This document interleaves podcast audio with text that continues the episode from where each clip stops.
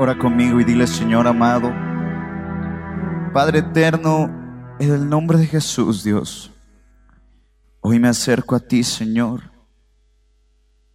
primeramente agradecido, porque en tu misericordia y en tu amor he podido adorarte y he podido sentir tu presencia en todo mi interior. Mas ahora, Padre, yo estoy dispuesto a escuchar tu palabra. Y en el nombre de Jesús toma autoridad sobre toda fuerza espiritual maligna del diablo que está en los aires de este lugar. Los atamos, los encadenamos, los echamos fuera en el nombre de Jesús. Salen ahora, fuera, fuera, fuera, fuera, fuera, fuera, en el nombre de Jesús. Salen ahora. Señor amado, este lugar lo declaramos libre y lo declaramos santo porque tú eres un Dios santo. Y aquí estamos tus hijos, Dios, con un corazón rendido ante tus pies. Gracias, Padre. Gracias, Señor. En el nombre de Jesús. Y sin decir amén, vamos a abrir nuestras Biblias en el Evangelio de Mateo, capítulo 16, verso 24. Y dice la palabra del Señor, yo voy a leer la nueva traducción viviente. Luego Jesús dijo a sus discípulos, si alguno de ustedes quiere ser mi seguidor, tiene que abandonar su manera egoísta de vivir, tomar su cruz y seguirme. Puedes tomar tu lugar.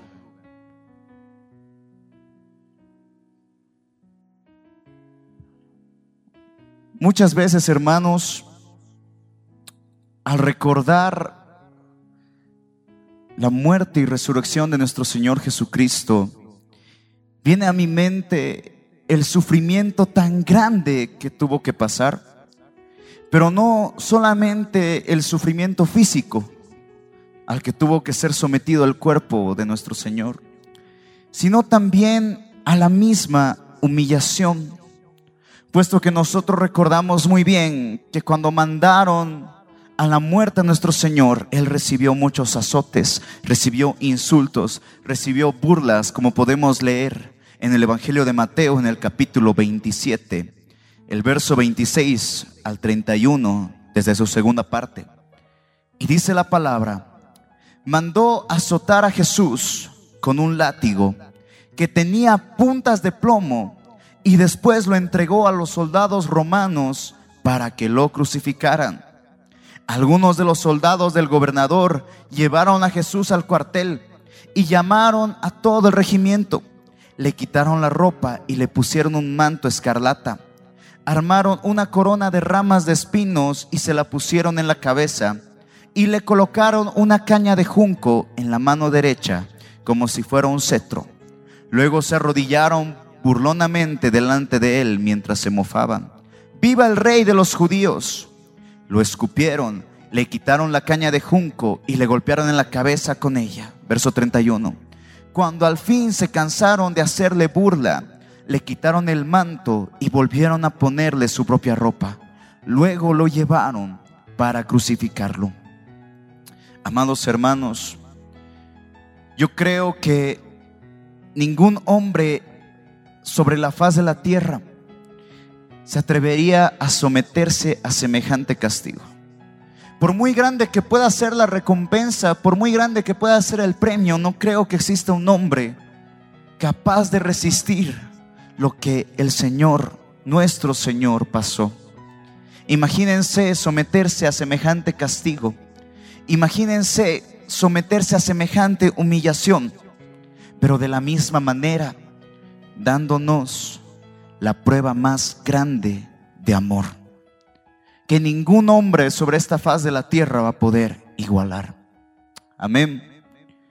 Pese a eso, cuando nuestro Señor Jesucristo nos dice que es necesario que cada uno de nosotros tomemos nuestra cruz, no solamente hablaba de que nosotros debemos morir a nuestros deseos carnales, a nuestros placeres y pecados, sino que también tendríamos que someternos a la burla, a la humillación, solo por el hecho de proclamar, como nuestro Señor Jesucristo, que somos hijos de Dios.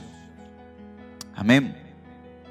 Si bien, hermanos, el tomar la cruz implica morir a nuestros placeres, crucificar nuestro pecado, también, también reconocer la sanidad a través de sus llagas. También la cruz nos sirve para encontrar paz ante toda circunstancia. Pero también la cruz es soportar la burla. Tomar tu cruz es soportar el insulto.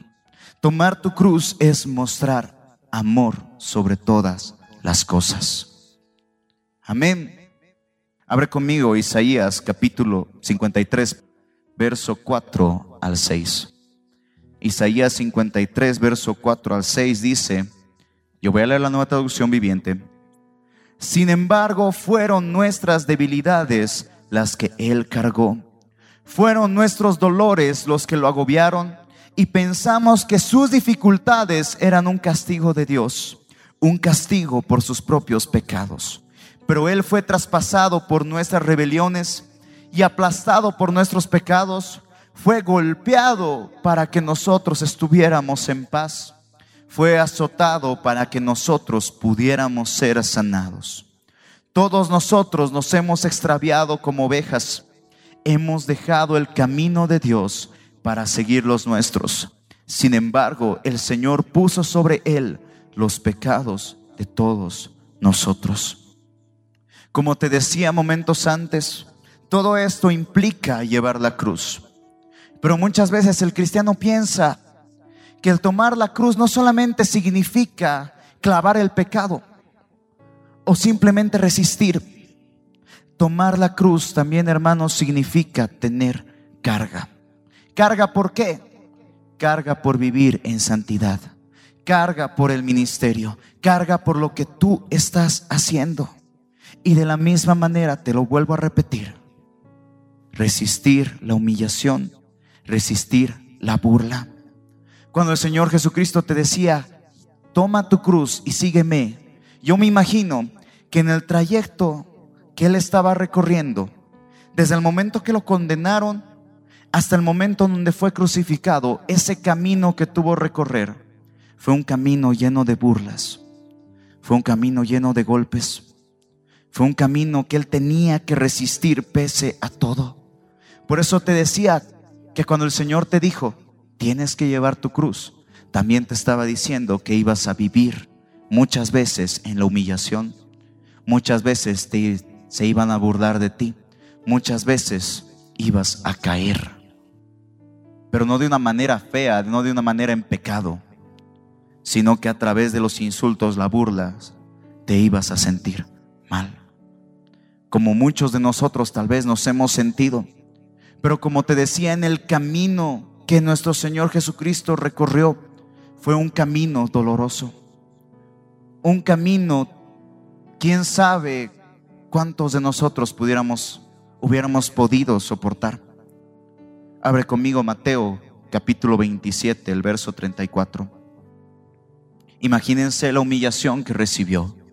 Los soldados le dieron a Jesús vino mezclado con hiel amarga pero cuando la probó se negó a beberla. Colocaron un letrero que anunciaba el cargo en su contra. Este es Jesús, el rey de los judíos, a manera de burla. Ahora abre conmigo el verso 39 al 44 del mismo capítulo 27. Y dice, la gente que pasaba por ahí gritaba insultos y movía la cabeza de forma burlona. Pero mírate ahora, le decían, le gritaban. Dijiste que ibas a destruir el templo y a reconstruirlo en tres días. Muy bien, si eres hijo de Dios, sálvate a ti mismo y bájate de la cruz. Humillación. Los principales sacerdotes, los maestros de la ley religiosa y los ancianos también se burlaban de Jesús. Salvó a otros, se mofaban, pero no puede salvarse a sí mismo con que es el rey de Israel, ¿no? Que baje de la cruz ahora mismo y creeremos en él. Confío en Dios, entonces que Dios lo rescate ahora si lo quiere. Pues dijo, soy el Hijo de Dios. hasta los revolucionarios que estaban crucificados con Jesús se burlaban de él de la misma manera. Imagínate en este tiempo, en esta era donde cualquier insulto, donde cualquier cosa se puede hacer viral, imagínate cómo estarías tú en el lugar de Jesús. Yo creo que muchos de nosotros hermanos sería muy difícil el poder soportar lo que Jesús hizo. Es por eso que muchos cristianos o muchos que se hacen llamar cristianos niegan al Señor Jesucristo para no someterse a semejante burla. Y muchos se avergüenzan del camino que están recorriendo, sin saber que lo que Jesús pasó, te hablo de burlas, insultos, golpes, y hasta lo escupieron, también en algún momento tú lo vas a pasar, o lo has pasado, o lo estás pasando. Pero aún así, como hijos de Dios, tenemos que soportar. ¿Por qué? Por la misma razón por la cual Jesús se sometió a todo eso, por amor. ¿A quiénes? A toda esta humanidad. Así como nosotros somos embajadores del reino, tenemos que tener la misma carga y soportar lo que nosotros vamos a vivir por amor a esas almas perdidas.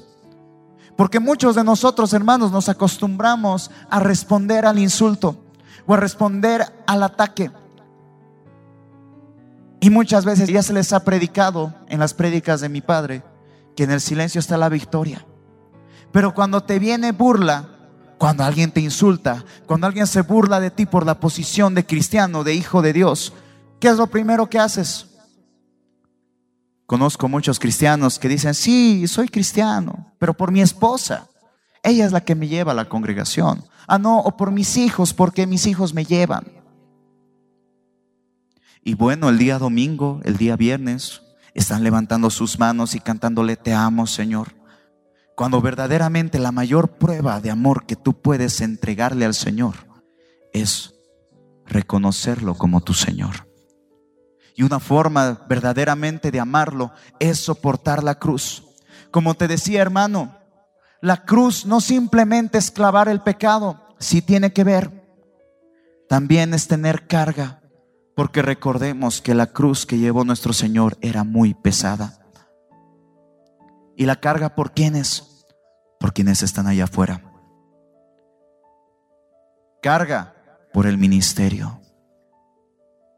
Carga por tus hermanos que están a tu alrededor, que pueden ver en ti un referente. Carga inclusive por quienes no conocen a Cristo, pero se acercan a ti para pedirte un consejo. Eso es verdaderamente tomar la cruz, hermanos. Ese, es, ese verdaderamente es el camino a la cruz como nuestro Señor Jesucristo lo hizo por amor, de la misma manera nosotros tenemos que soportar por amor. Y de la misma manera por la cual Jesús murió, de la misma manera nosotros tenemos que morir por amor a la humanidad. ¿Y por qué te digo esto, hermano? Porque basta que tú cometas un error para que el enemigo ya te señale con el dedo. Basta que de tus labios salga palabra maldiciente, una, una mala palabra, una palabra suez, para que digan, pero si él es cristiano, si supuestamente va a la iglesia, va a la congregación, basta solo eso para que caigas. Y peor aún si tú respondes al insulto. Peor aún si tú respondes al ataque. No estás llevando tu cruz de una manera genuina. Por otro lado, si tú piensas que solo clavando tus pecados, pero negando al Señor Jesucristo, tú vas a llevar tu cruz y vas a ser santo y vas a ser salvo, hermano, estás equivocado. Tú tienes que recordar que todo lo que tú hagas en esta tierra va a tener su, su recompensa. Sea buena o sea mala, vas a tener tu recompensa.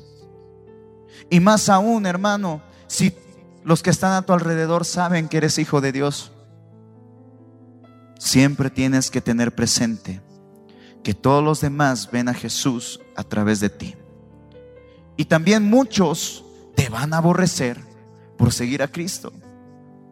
Pero para el verdadero Hijo de Dios eso no le interesa. Porque el verdadero Hijo de Dios sabe que mientras lleva su cruz y sigue ese camino para ser crucificado el viejo hombre, va a obtener bendición. Y bendición no solamente para tu vida, hermano, porque la bendición se esparce, la bendición llega a otros. Para quienes son padres van a entender que cuando son bendecidos, los hijos también son bendecidos. Y de la misma manera, cuando el papá o la mamá están en pecado, la misma desgracia cae sobre los hijos. ¿Por qué?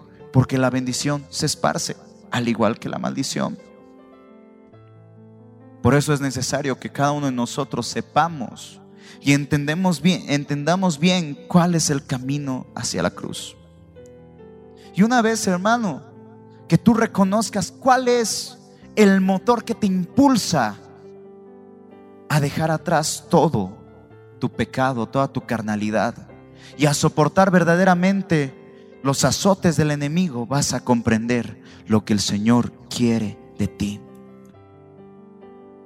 El camino hacia la cruz, hermanos, es complicado. Pero al mismo tiempo tiene que ser impulsado por amor.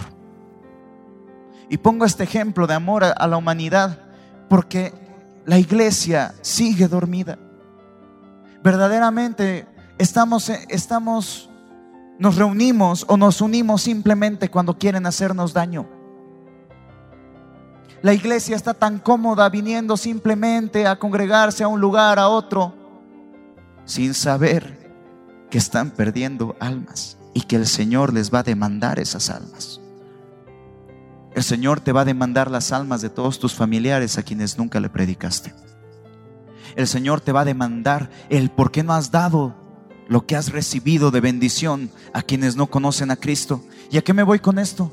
Cuando tú recibes un mensaje, cuando tú recibes una palabra y te la guardas y no le compartes a alguien, también el Señor te va a demandar. Porque es norma de cada uno de nosotros que prediquemos el Evangelio. Ninguno de nosotros vamos a ser salvos por estar sentados. Ninguno de nosotros vamos a poder ser salvos siquiera sirviendo. Nosotros vamos a ser salvos cuando verdaderamente vivamos en obediencia y, prediquemos la palabra del Señor. Porque de otra manera, hermano, ¿qué recompensa vamos a recibir de Él? El camino hacia la cruz, hermanos, que tú vas a tener que recorrer, tiene que ser el motor por ganar almas para Jesucristo. Cuando tú comprendas, hermano, que hay gente detrás de ti que está mirando cada uno de tus pasos, vas a procurar vivir de una manera más recta. ¿Me estás comprendiendo? Y te lo cuento como experiencia. Cuando ya uno sabe que hay gente que lo está observando, cuando uno ya se entera que hay gente que está esperando verte caer, uno se cuida más. Pero cuando verdaderamente uno es invisible dentro de la congregación, dentro de la iglesia, puede seguir viviendo la pachanga que quiera. Y es por eso que también muchos no quieren hacer algo para el Señor. No, es que yo estoy cómodo ahí sentado, me gusta aprender, pero no, no quiero predicar. ¿Qué van a decir mis familiares? ¿Qué van a decir los de mi trabajo cuando me vean en la plaza diciendo que Jesucristo vive? Se me van a hacer la burla. Ah, bueno, gózate si se te hace la burla. Porque ahí vas a comprender que estás llevando la misma cruz ahí vas a comprender que verdaderamente estás tomando tu cruz y estás siguiendo al Señor Jesucristo de una manera genuina. Siempre me ha gustado pensar, en especial en los tiempos de cena del Señor, cómo era. Imagínense, me gusta pensar que nuestro Señor Jesucristo, mientras Él recibía los insultos, mientras lo escupían, mientras lo pateaban, mientras lo golpeaban, mientras cargaba esa cruz, él estaba pensando en toda esta humanidad. Y Él estaba pensando en ti. Mi hijo, mi hijo Luis Fernando, mi hijo Fernando, mi hija María, mi hija Graciela, pensando, soportando, sabiendo que Él tenía que pasar eso para que nosotros seamos libres de culpa. Porque Él sabía que nosotros no íbamos a soportar. Imagínense si nosotros no soportamos que alguien nos diga tonto o nos digan inútil o se rían de nosotros. Peor aún soportar semejantes clavos. Peor aún soportar semejante burla. Tantos golpes, tantos azotes. A mí me gusta pensar que Él tenía que cumplir ese propósito. Ese era el motor. El amor a la humanidad era su motor. Y en su corazón estaba cada uno de nosotros, que lo hemos recibido como Señor y Salvador de nuestras vidas. Qué hermoso para cada uno de nosotros saber que tenemos la prueba más grande de amor, una muerte y una resurrección. Un dolor tan grande que ahora nos ha dado vida. Pero ahora, como hijos de Dios, en agradecimiento, tenemos que pasar por lo mismo. Tenemos que arriesgarnos a pasar. Yo me acuerdo muy bien, hermanos, que cuando estaba en la etapa de colegio, no quería mencionar que cantaba. No quería mencionar que mi padre era pastor por miedo a las burlas. Y eso me duró hasta, bueno, un, curso antes de salir bachiller. Y no saben cómo he vivido también arrepentido. Porque en esa época no recibía bendición. En esa época vivía de una manera tranquila, eso sí, pero yo sentía que el Espíritu de Dios no caminaba conmigo porque no hacía las cosas bien. De la misma manera, cuando tú decides negar a tu Señor, cuando tú decides no soportar la burla, el insulto, el Espíritu Santo de Dios se aleja. Porque el Señor Jesucristo no te va a dejar, siempre va a estar cuidando de ti, pero su presencia no va a caminar contigo. Y quiero decirles que es una sensación horrible el sentirse vacío. Y muchos que lo han pasado van a comprenderme.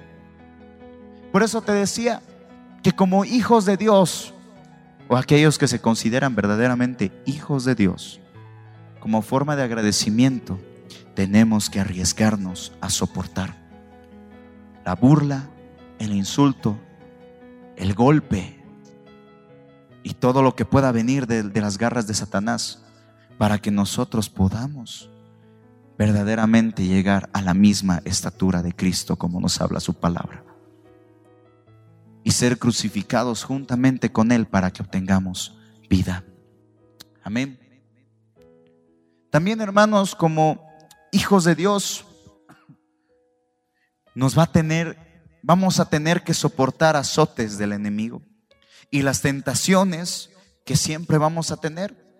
Porque sólo así obtendremos la recompensa que el Señor nos tiene prometido. Abre conmigo Santiago, capítulo 1, verso 12. Santiago capítulo 1 dice, Bienaventurado el varón que soporta la tentación, porque cuando haya resistido la prueba, recibirá la corona que Dios ha prometido a los que le aman. Yo tengo otra traducción que dice, bienaventurado el hombre que persevera bajo la prueba, porque una vez que haya sido aprobado recibirá la corona de vida que el Señor ha prometido. Hermano, muchas veces en ese trayecto de la cruz y en esa etapa para poder clavar el viejo hombre, para poder ser nueva criatura de una manera genuina, vamos a pasar por diversas situaciones que nos van a ayudar a dejar todo lo que nos ata. Te hablo de que en ese trayecto que tú vas a vivir, muchas veces puede que caigas. Muchas veces puede que pases tormento, pases prueba, pases dificultad,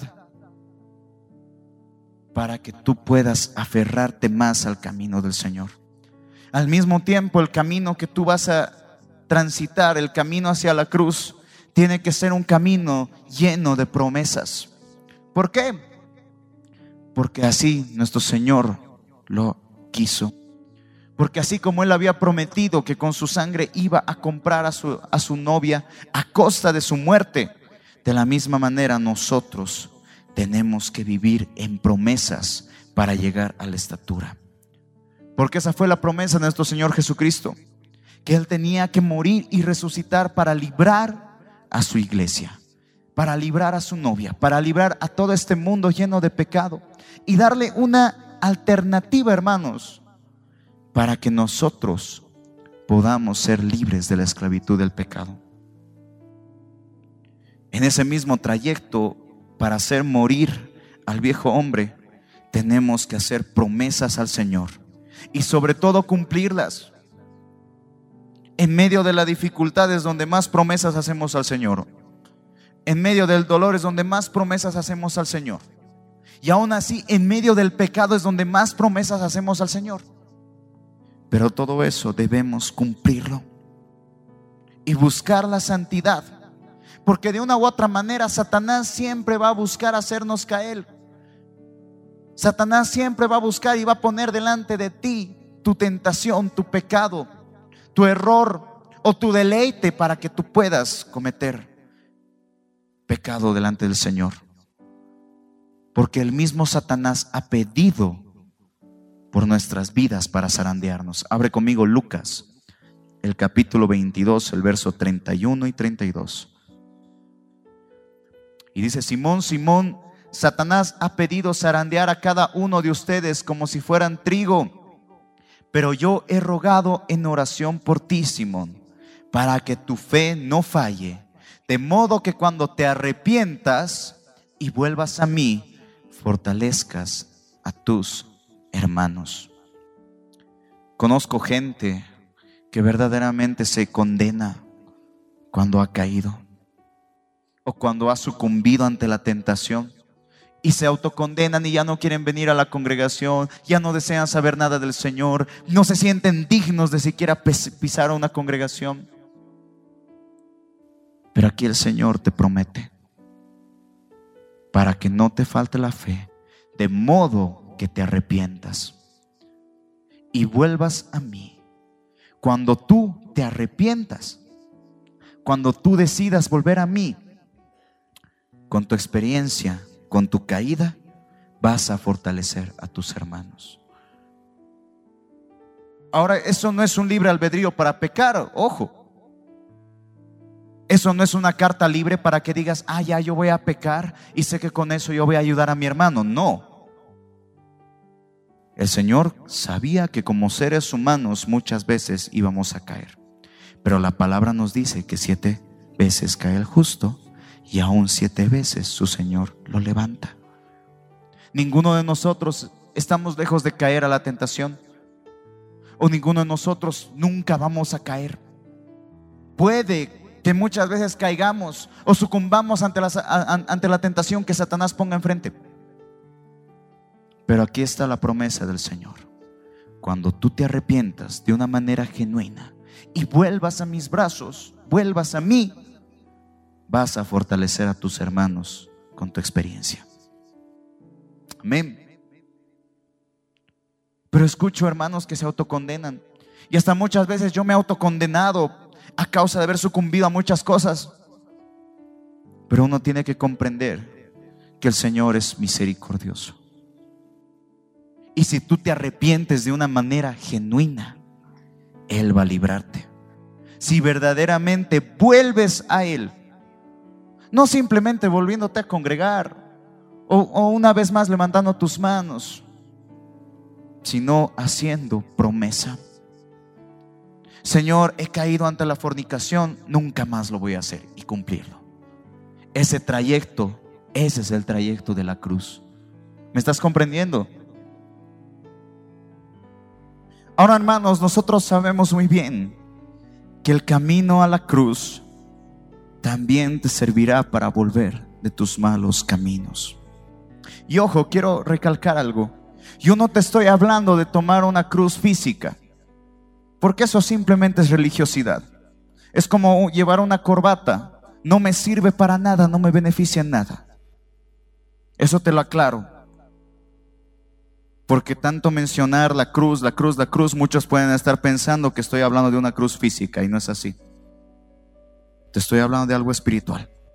El camino a la cruz, hermano, va a servir para que tú vuelvas de tus malos caminos.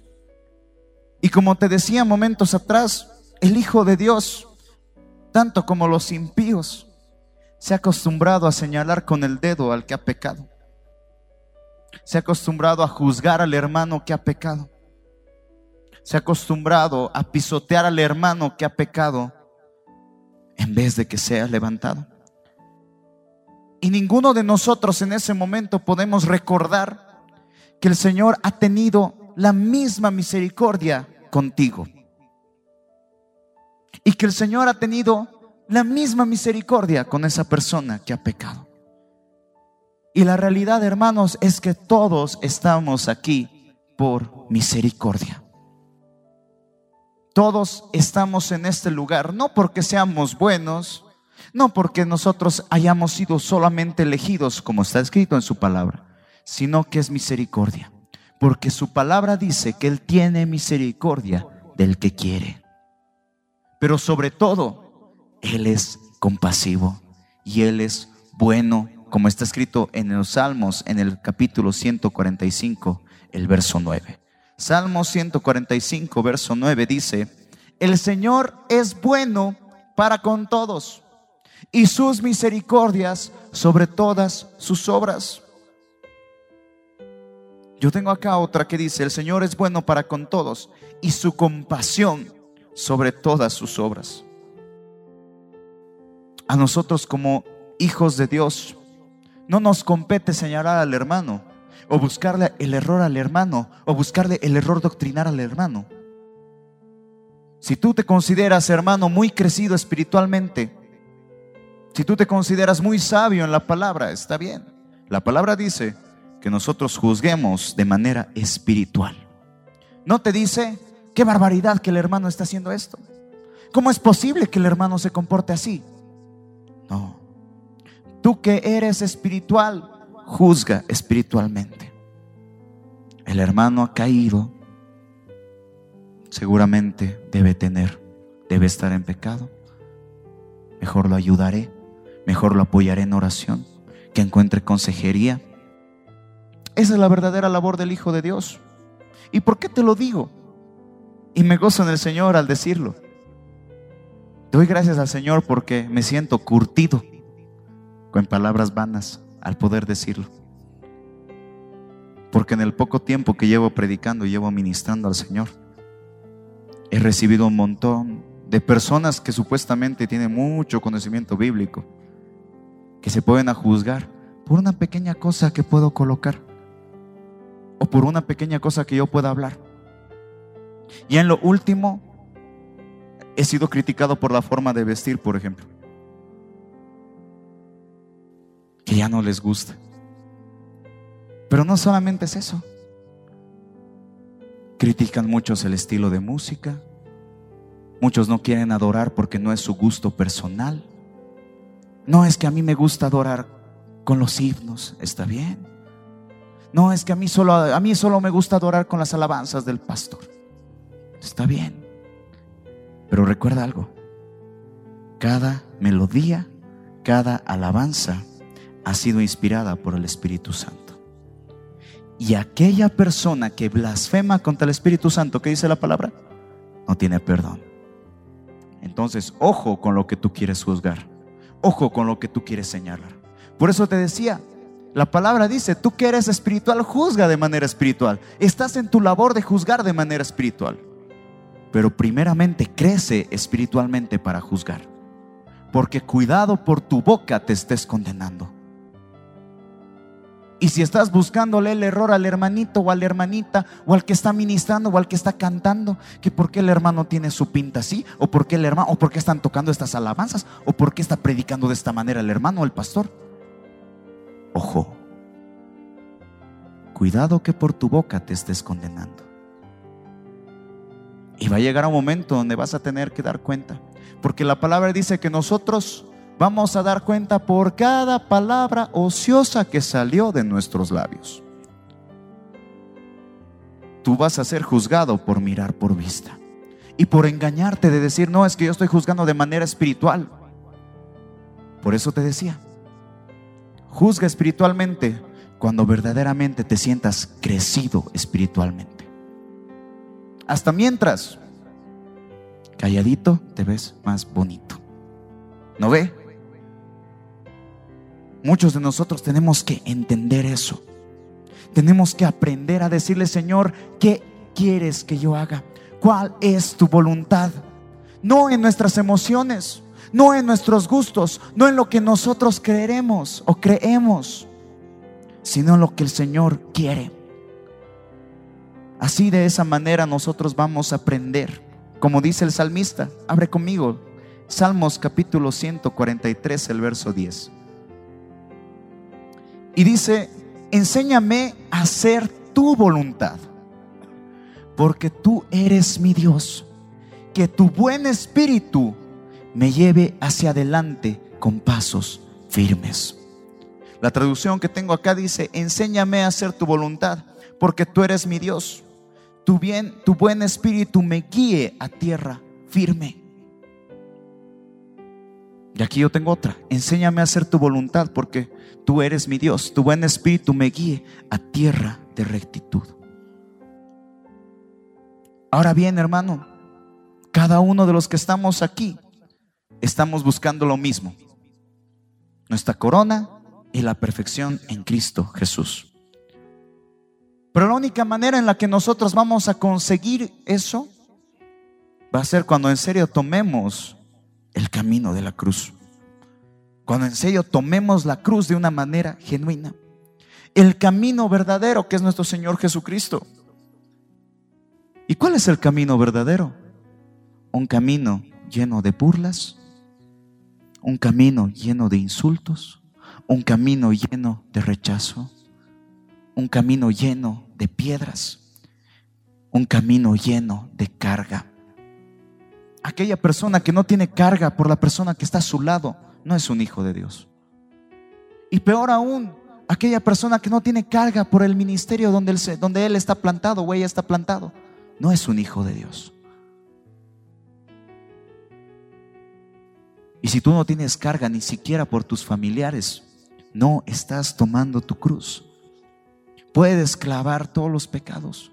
Puedes engañarte a ti mismo y decir, sí, estoy tomando mi cruz pero no, pero yo respondo e insulto cuando me insultan. O señalo con el dedo a quien está pecando. O ni siquiera me digno a venir a la congregación a limpiar los asientos. O ver qué puede hacer o, qué, o en qué puedo ayudar.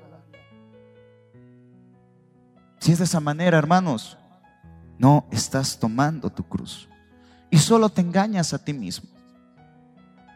Si piensas que vas a ser salvo negándote a ayudar en el ministerio que el Señor te ha dado, en el ministerio donde estás plantado. Ojo, que luego tengas que dar cuentas. Y si tienes un ministerio y si estás sirviendo ya dentro de la congregación, con mucha más pasión tenemos que hacerlo. Y si no estás sirviendo, bueno, siempre están las puertas abiertas para que lo hagas. Pero yo creo que ya estás comprendiendo lo que es verdaderamente tomar la cruz. Y verdaderamente recorrer ese camino de la cruz. Pagar ese mismo precio que pagó nuestro Señor Jesucristo. El precio de la burla, el precio del insulto, el precio del golpe, el precio de la carga. Todo eso nos va a llevar verdaderamente a lo que el Señor quiere. ¿Y todo por qué? Para poder corresponder el mismo amor. Para que nosotros nos convirtamos en hijos agradecidos. Porque el Señor Jesucristo no ha pagado con su sangre a una novia que no desea servirle. O, que a una novia que lo va a negar. ¿Te imaginas que tu esposo o tu esposa o el novio o la novia cuando se encuentre con una persona te niegue, ¿cómo te sentirías? En especial yo creo que las mujeres se sentirían un poquito ofendidas. Si la persona que tienen a su lado, que se consideran el esposo, el novio, no sé, los, las niegue, yo creo que se sentirían así. Y no crean, los hombres también nos podemos sentir igual. De la misma manera yo creo que cuando tú niegas al Señor Jesucristo con tus acciones, que cuando tú niegas al Señor Jesucristo al responderle la burla, porque es una forma de negarlo, lastimas el corazón de Dios. Y nosotros tenemos que aprender a corresponder ese amor. Tenemos que aprender a corresponder ese precio que pagó nuestro Señor Jesucristo. Y verdaderamente aprender también a resistir al enemigo, a resistir la tentación, como está escrito en Santiago 4, el verso 7. Abre conmigo, Santiago 4, verso 7. Dice, someteos pues a Dios resistid al diablo y él huirá de vosotros. Ahora, aquí quiero recalcar algo. Yo creo que muchos tal vez no se han dado cuenta y si se han dado cuenta, gloria a Dios. Cuando la palabra te habla de que tú tienes que resistir, no solamente te está hablando de que tú resistas la tentación o las obras de la carne, sino que tú también resistas a lo que Él va a hacer para dañarte. Porque nosotros sabemos que el diablo utiliza a sus hijos para dañarnos o para hacernos caer. De la misma manera tenemos que soportar. Y todo eso se enfrasca en lo que te decía al principio. Soportar la burla, el maltrato, el insulto. Porque cuando el Señor te dice, resiste al diablo, también te está diciendo, soporta lo que Él te va a hacer lo que Él quiere hacer con tu vida. Tienes que soportarlo. No busques venganza, no busques por qué, no busques reivindicarte. Solo soporta. No solo la tentación al pecado, no solamente las obras de la carne, sino cuando una persona te pueda tratar mal. O cuando te pueden decir cristianito de tal por cual. O se hagan la burla de, tu, de lo que tú hagas. Porque el enemigo planea cada día alguna artimaña para hacerte caer. El enemigo siempre va a buscar con qué someterte. Y nosotros le damos lugar simplemente con el pensamiento. Si bien no puede salir nada de nuestros labios, tal vez con el pensamiento pecamos.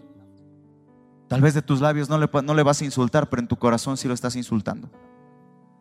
Y el enemigo ahí ya tomó control. Ahí sí cumplió su labor. Pero imagínate, aún pese a eso, el Señor promete honra a quienes puedan soportar. Abre conmigo Santiago capítulo 5, el verso 11.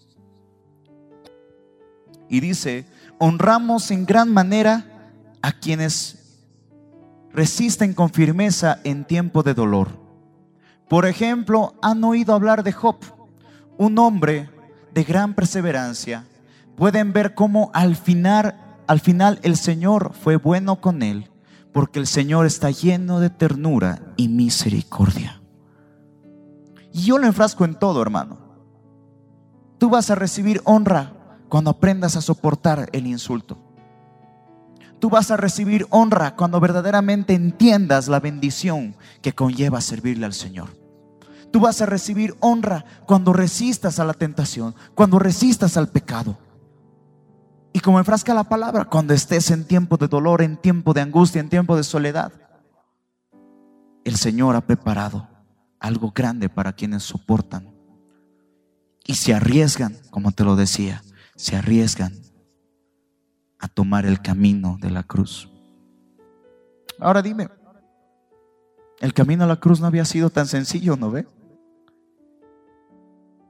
Pero cuando verdaderamente tomas la decisión de hacerlo, vas a sentir una gran satisfacción. Cuando uno vuelve al camino del Señor y decide clavar y soportar, y aunque vengan pruebas, tormentas, insultos, tal persona se enoje, me rechacen, no me acepten, me voten del trabajo, inclusive mi familia me vote, vas a sentirte pleno, vas a sentirte bien, porque el Señor va a ver en ti el esfuerzo que estás haciendo. Y el Señor a su tiempo te va a honrar. Siempre y cuando en tu corazón esté verdaderamente clavar todo eso. Siempre y cuando en tu corazón esté seguir el camino de la cruz, no por obligación, no porque alguien te lo está diciendo o alguien te lo está ordenando, sino porque verdaderamente quieres hacerlo. Porque una vez más, todos nosotros estamos por misericordia. Ninguno de nosotros merecemos siquiera respirar, pero por misericordia estamos aquí, conocemos el camino y ahora nos toca seguir adelante, clavando cada pecado, desechando todo mal para que el Señor no se acuerde. Abre conmigo Salmos, el capítulo 25, el verso 7 y 8, y con esto ya termino. Salmos capítulo 25, el verso 7 y 8. Dice, no te acuerdes de los pecados de mi juventud. No te acuerdes de los pecados de rebeldía durante mi juventud. Acuérdate de mí a la luz de tu amor inagotable, porque tú eres misericordioso oh Señor. Yo tengo esta traducción que dice, no te acuerdes de los pecados de mi juventud ni de mis transgresiones. Acuérdate de mí conforme a tu misericordia, porque tu bondad, oh Señor, bueno y recto es el Señor.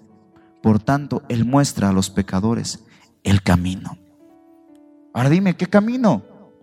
El camino de la cruz. Porque el camino de la cruz es vida. ¿Y quién es vida? Nuestro Señor Jesucristo.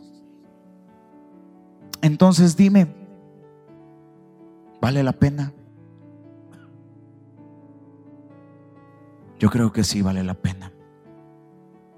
Considero, hermanos, que muchas veces te vas a autocondenar y vas a creer que no existe alguna salida al pecado que tú hayas podido cometer. Pero sabes, cuando tú hagas una promesa al Señor y dejes atrás todo lo que te ata, ahí vas a comprender lo que Dios quiere de ti. Porque lo que el Señor no quiere es que tú vivas. El enemigo utiliza muchas veces la autocondenación para alejarte del camino. El enemigo utiliza muchas veces el que, no, es que, ¿quién me va a perdonar que haya hecho esto? ¿Quién me vaya a perdonar que haya podido mentir o haya podido matar o haya podido robar? No, el Señor no me perdonaría. Si te arrepientes de todo corazón y haces una promesa que jamás vas a volver a cometer ese pecado, el Señor te va a perdonar y vas a recibir honra. Y sabes una cosa, pueda que lo que tú estás buscando o la recompensa que estés buscando no la recibas en esta tierra.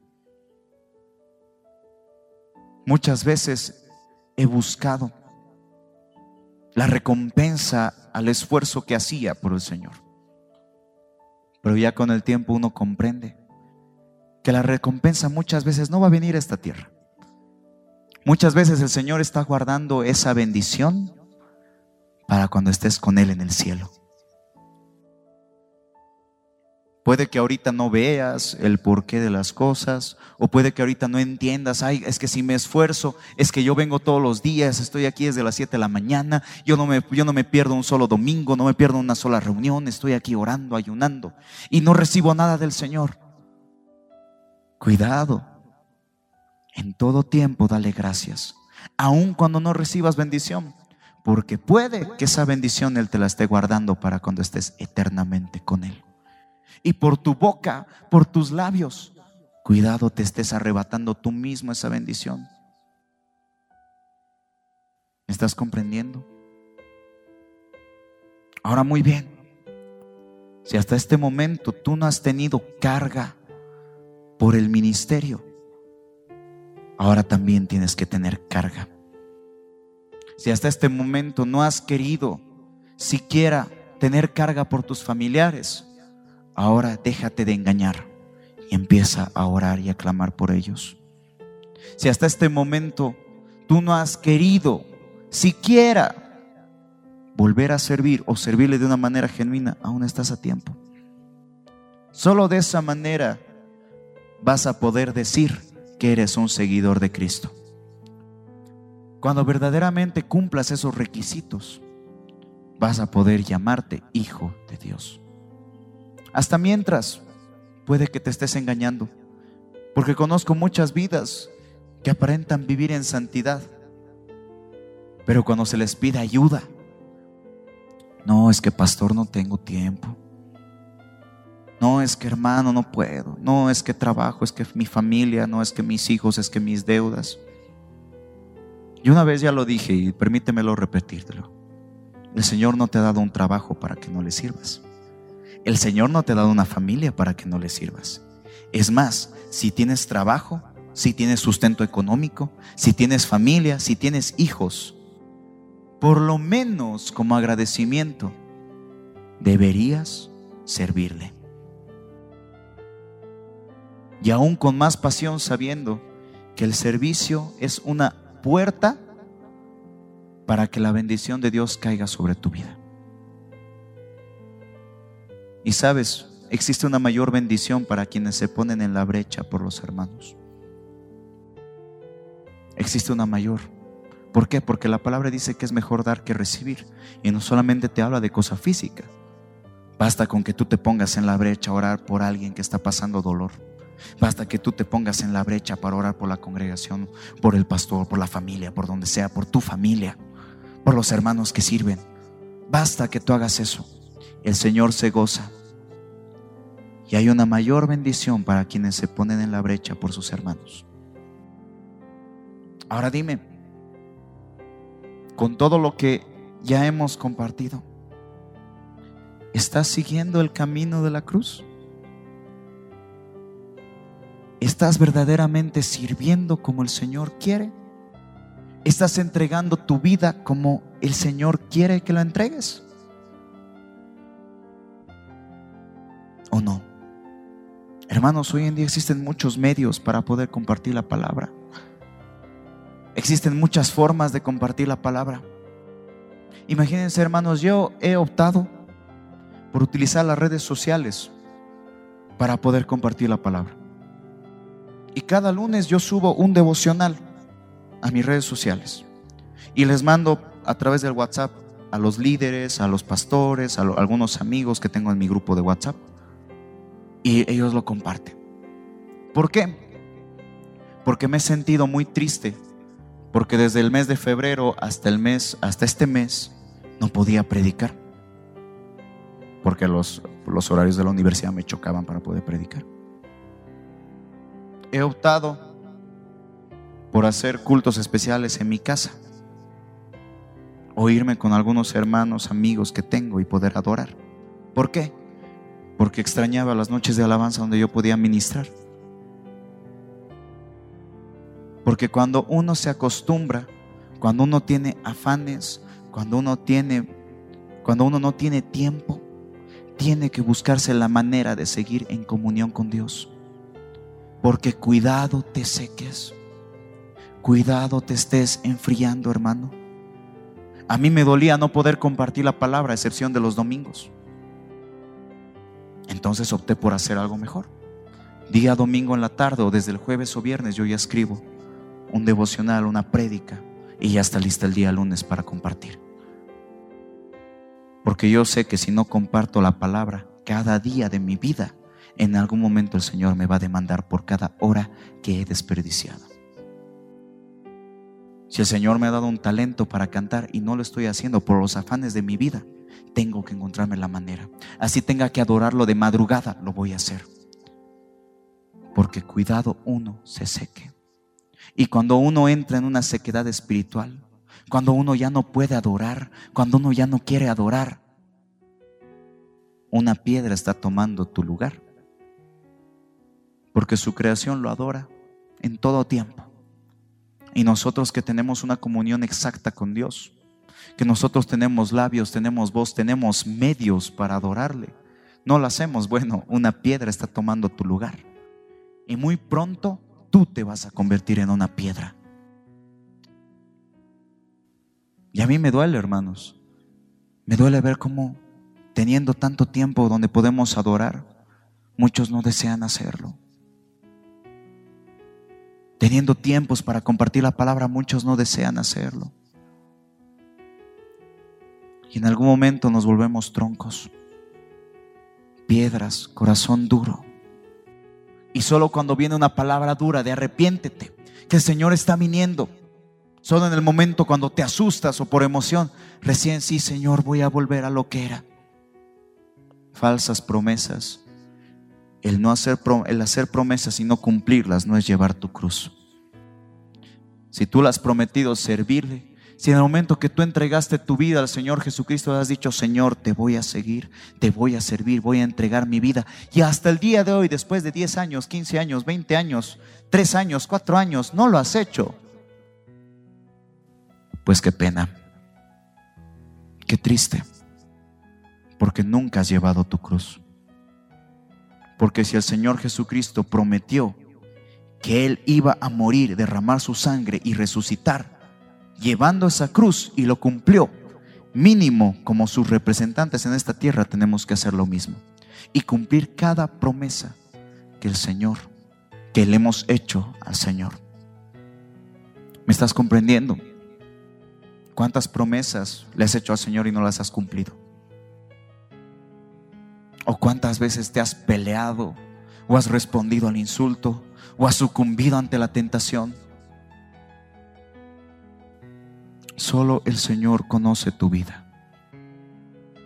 Pero como siempre estamos a tiempo de cambiar. Porque su palabra dice que Él es misericordioso y compasivo.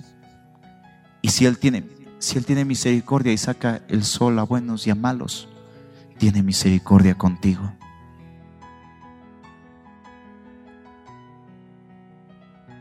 Quiero que cierres tus ojos. Y en esa misma intimidad, yo no te voy a guiar a la oración esta vez. Yo solo quiero que cierres tus ojos y te pongas a escudriñar verdaderamente si has estado yendo al camino correcto. Si has sucumbido ante la tentación, ante el pecado, si estás viviendo en pecado,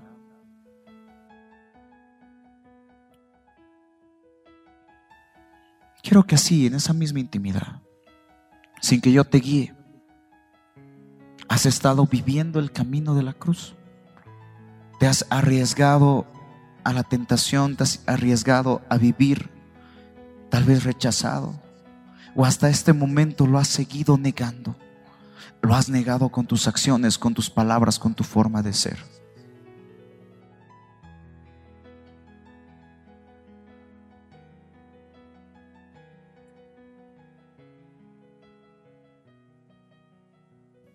Dile conmigo, Padre amado, he escuchado tu palabra. Señor, ¿cuánto tiempo me he engañado a mí mismo? Señor, ¿cuánto tiempo he estado viviendo en una falsa seguridad? Señor, yo te pido que me examines, que me muestres, Señor, ¿En qué momento he dejado, Señor, este camino a la perfección que tú me pides? Este camino a la cruz.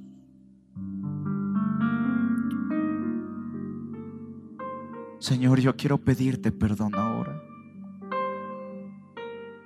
Quiero pedirte perdón por no haber tenido carga por no haberte, Señor,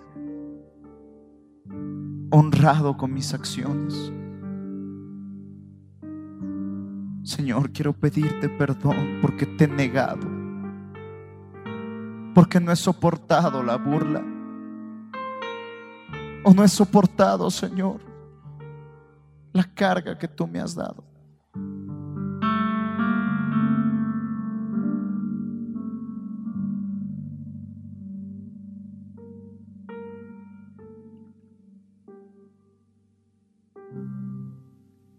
Pídele perdón ahora Señor.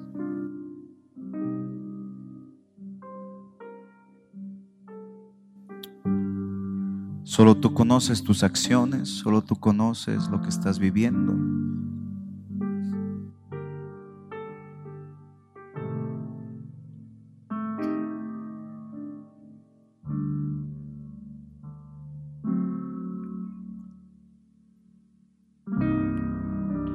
Levanta tus manos en alto y vas a orar cantando. Sé que vienes muy pronto Jesús.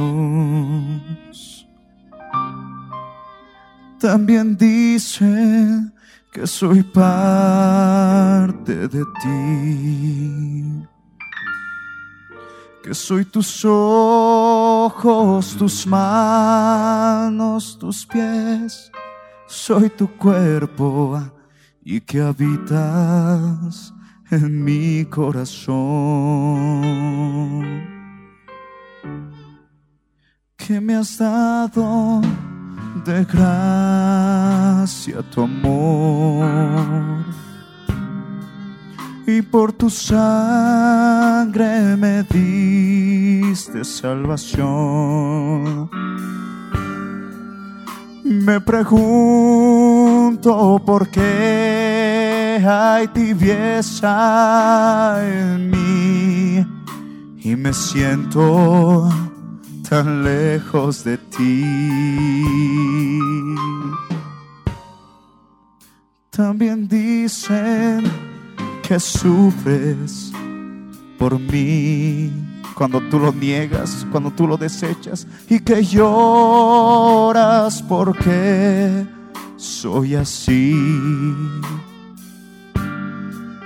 Pues por más que yo quiero intentar humillarme, de pronto me alejo de ti.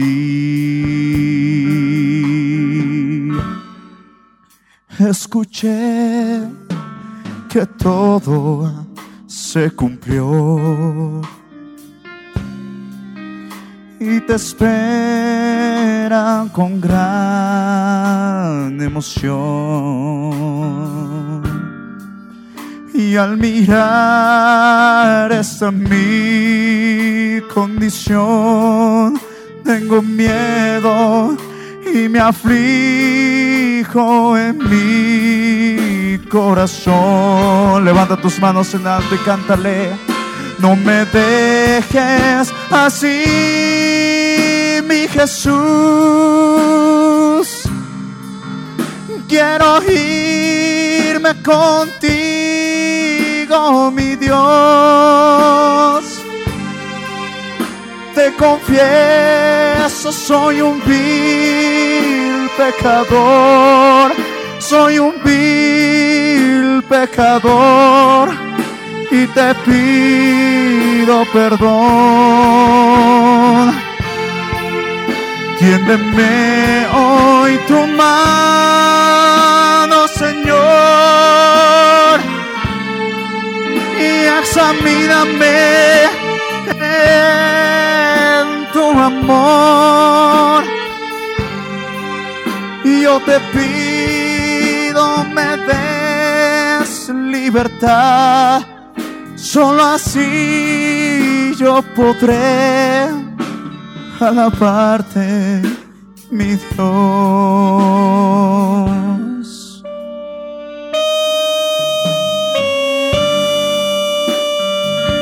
Ahora dile lo que estás viviendo. ¿Cuántas veces lo has negado con tus acciones? Tanto tiempo has vivido engañado sabiendo lo que estabas haciendo.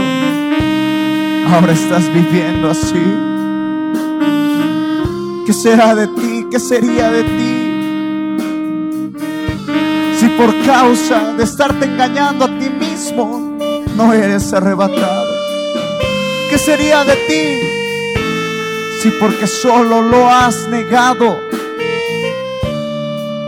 no puedas ser arrebatado.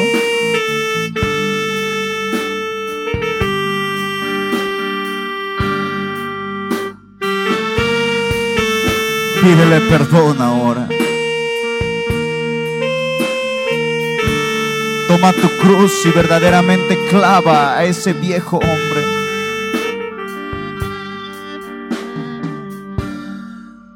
Yo no sé qué sería de mí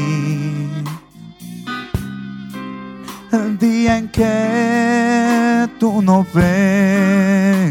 por mí. Mas no quiero pensar, hoy me humillo y me arrepiento, postrado ante, ante ti, mi Señor.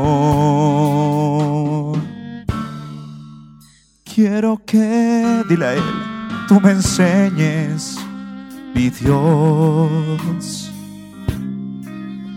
a vivir solo en tu voluntad. Ya no quiero estar alejado de ti sin vivir como tú en santidad. Levanta tus manos en alto.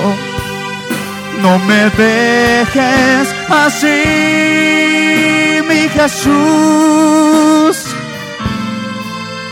Quiero irme contigo, mi Dios.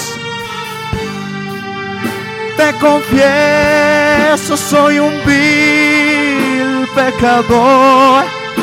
Soy un vil pecador te pido perdón. Tiéndeme hoy tu mano, Señor, y examíname en tu amor. Yo te pido me des libertad. Solo así yo podré alabarte, mi Dios.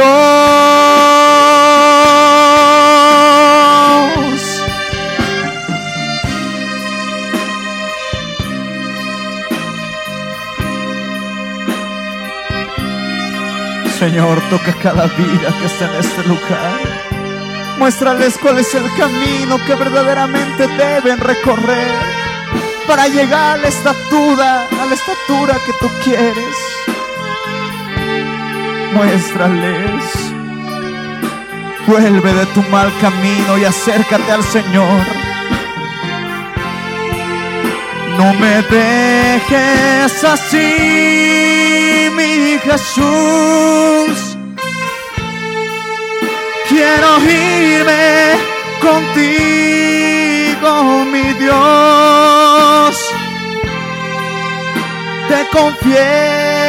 soy un vil pecador.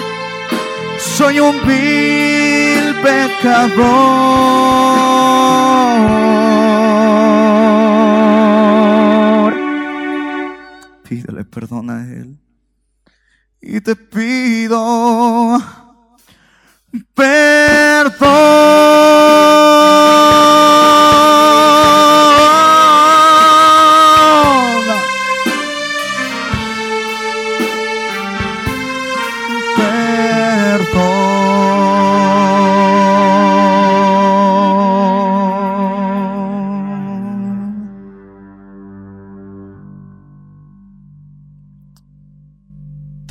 Señor.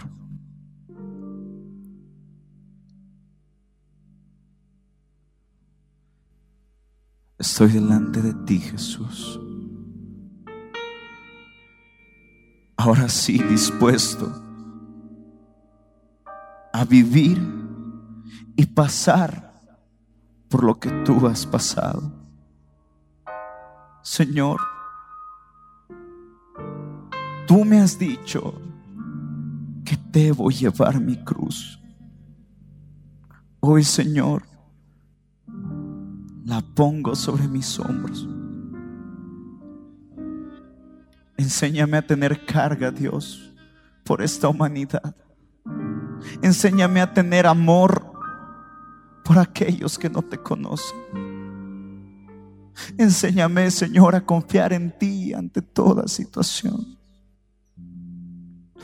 Enséñame, Señor, a soportar los dardos del enemigo, los azotes del enemigo, aun cuando el enemigo quiera hacerme daño. Señor, enséñame, porque yo quiero llegar a la estatura de Cristo, porque yo anhelo llegar, Señor, donde tú me debes llevar, a cumplir el propósito que tú tienes para mi vida. Y te doy gracias, Señor, porque tengo la oportunidad de volver a tus brazos,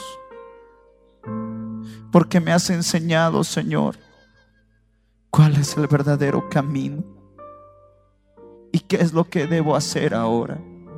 Cómo debo llevar mi cruz para así verdaderamente, Señor, ser llamado tu Hijo. Gracias, Señor, porque eres misericordioso, porque tienes compasión de mi vida y aún estás conmigo. Pese a todo, me das la oportunidad de arrepentirme para que tú me uses más adelante. Gracias, Padre. Gracias, Señor. En el nombre de Jesús. Gracias. Te amo, te adoro, te exalto. Y mi vida, Señor, te la entrego. Gracias, Padre. En el nombre de Jesús.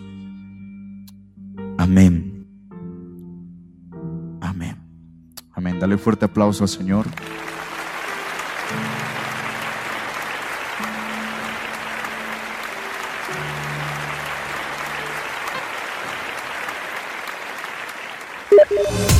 Hey, gracias por escuchar este podcast. Soy Luis Fernando Claure y espero que el mensaje que hayas oído haya edificado mucho tu vida. Yo te invito.